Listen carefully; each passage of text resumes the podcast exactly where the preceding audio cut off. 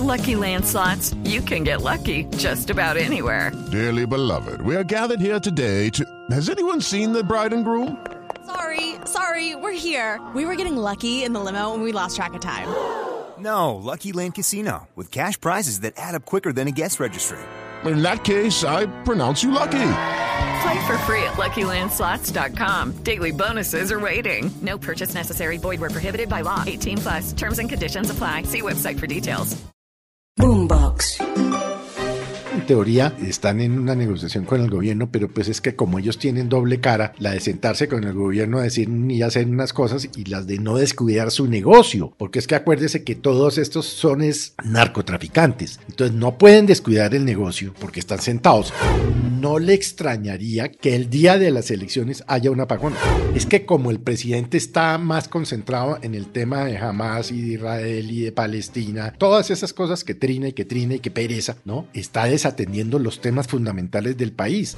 No está gobernando, él está en otra cosa. No sé, una cosa medio loca, no sé qué. Y en la medida que no esté gobernando, pues los problemas le van a ir toteando y eso no se soluciona poniendo trinos. Aquí comienza el zuletazo. Con la alerta, mientras más nos acercamos a las elecciones, más riesgo de violencia política hay en Colombia.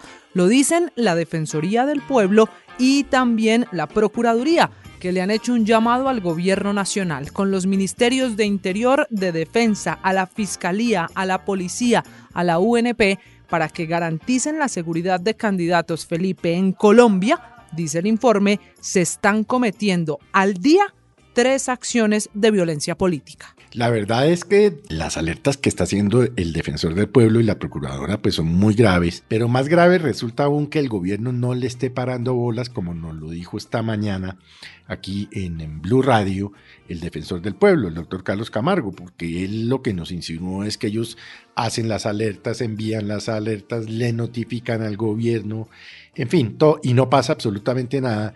Y es que a hoy hay 113 municipios en riesgo extremo y 286 en riesgo alto. Y esto obviamente como consecuencia de las vulneraciones que cometen las disidencias de las FARC, las autodefensas gaitianistas, el ELN y otros grupos criminales.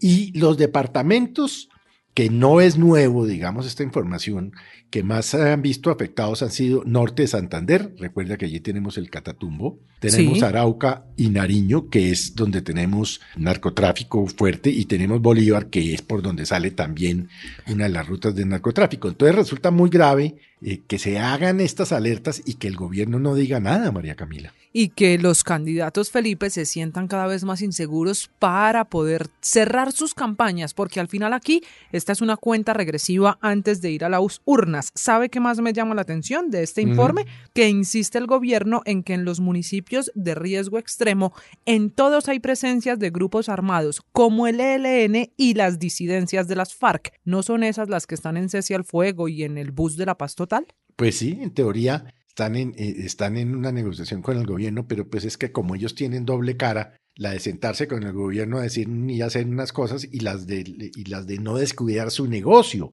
porque es que acuérdese que todos estos son es narcotraficantes, entonces no pueden descuidar el negocio porque están sentados, es la impresión que yo tengo. Pero a estas alertas súmele la que hizo hace un par de días la procuradora en el sentido de que no le extrañaría, que eso a mí me pareció de una gravedad inusitada, que el día de las elecciones haya un apagón. Ah, esa es la otra alerta, el tema energético, aunque está diciendo esta mañana el presidente en su cuenta de Twitter que va a reunirse incluso con países vecinos para resolver la situación. Pues si es que Colombia le exporta a los países A Ecuador, vecinos. claro, y ahí Claro. entonces lo que dice el gobierno es vamos a ver entre todos cómo se resuelve, pero imagínese usted en este país con este informe de violencia que presentan la Procuraduría y la Defensoría, que además haya que sumarle la alerta por apagón. Eso sí sería un hecho sin precedentes. No es que eso sí sería de una gravedad inusitada, pero vuelvo y le digo, es que como el presidente está más concentrado en el tema de Hamas y de Israel y de Palestina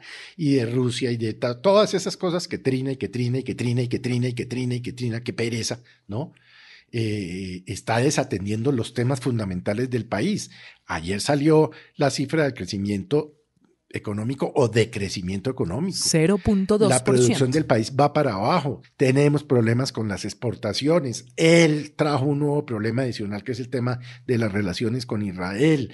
Eh, hace tres días, que no, perdón, hace dos días hubo una masacre en el Cauca y el presidente no se enteró. En fin, entonces no está gobernando, no está gobernando, él está en otra cosa no sé, una cosa ahí medio loca, no sé qué. Y en la medida que no esté gobernando, pues los problemas le van a ir toteando y eso no se soluciona poniendo trinos. Eso no se soluciona diciendo que es que él pide por favor a los alcaldes, que le pida por favor a los ciudadanos que no gasten agua limpia en lavar el carro y, en, y, en, bajar la cisterna. Y, no, entonces, la verdad, a mí me preocupa porque es un país bastante complicado para gobernar.